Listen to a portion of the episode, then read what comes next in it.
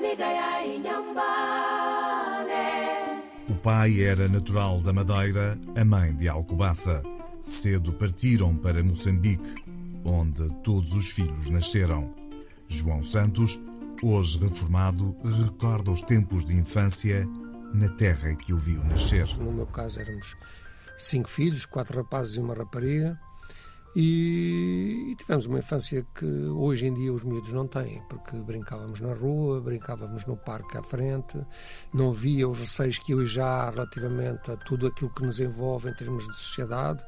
Uh, o jogar futebol no jardim, o único elemento que nos impedia era o chefe da jardinagem do parque, quando nos apanhava e, e dava-nos uns arrebiques de beijo, como, como se usa dizer. Apesar de ter seguido educação física e desporto, João ainda hoje não esquece aquele que era o desejo do pai. O meu pai era uma pessoa ligada à hotelaria, tinha, tinha um hotel, tinha, tinha empresas de transporte, uma fábrica de rádios, etc.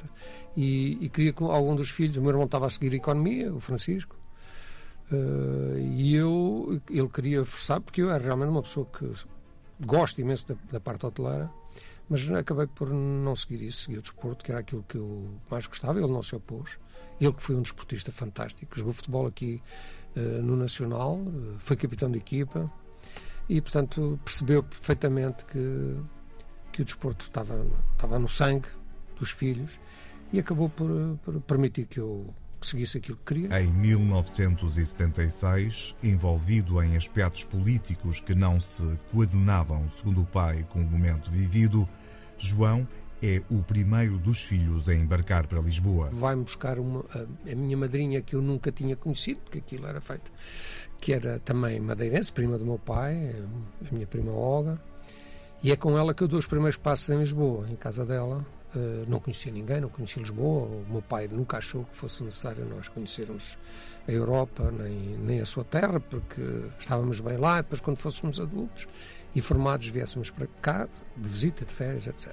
Como sabe, ninguém imaginava, uh, digamos, um, digamos uma, uma reviravolta tão rápida ou no modelo em que foi feito. Concluídos os estudos e a viver na capital, Quis um dia conhecer as suas origens e veio à Madeira, onde, para além da sua gênese, acabou por encontrar a mulher com quem haveria de casar. Antes de começar a trabalhar, em agosto, vim cá uh, passar o, verão.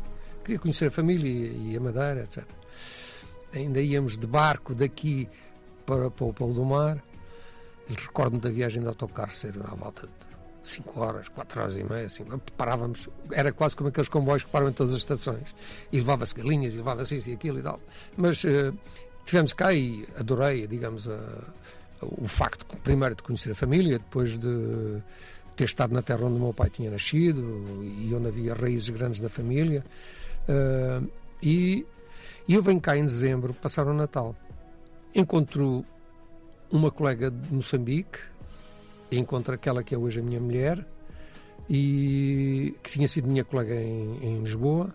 Passei cá ao fim do ano, fui a casa, comuniquei que não regressava lá e que comecei a dar aulas aqui no dia 13 de janeiro de 1977, na Escola Bartolomeu Posterior. Regressou a Moçambique em 1982 com a sua atual mulher, ainda antes da chegada dos filhos. Mas aquela já não era a sua terra. Por razões óbvias, porque as nossas afinidades mais próximas, humanas, relacionais, 95% eh, tinham saído, já não era aquilo que, que tínhamos para nós, não é? Eh, a cidade não estava tão, tão limpa, no sentido que os prédios estavam um bocado degradados, mas a cidade em si era limpa, mas eh, a degradação já dos imóveis, etc. Hoje, João Santos continua a viver com África e com Moçambique no coração. Não se arrepende de ter escolhido a Madeira para viver, onde deu aulas e esteve ligado ao desporto em diversas modalidades. Como diz, às vezes vai a casa, aproveita um fim de semana e faz 12 horas de viagem para lá, mais 12 horas para cá. Não se arrepende das opções que tomou, mas ainda assim lembra que poderia ter tido um outro papel naquele que foi o futuro do seu país. Uh, eu acho que na altura que eu saí, os, os motivos eram bastante fortes. Ou seja, uh, Moçambique não estava a passar, na minha opinião, uh, opção política ideal. Nesse aspecto, acho que sim, que, que não merecia que eu estivesse lá envolvido. Uh, por, pelos acontecimentos que estavam a, a passar-se do lado da minha família. E, e, por outro lado, senti aquele arrependimento de não ter contribuído para poder uh, ter ajudado, se calhar, a que as coisas não tivessem aquele rumo.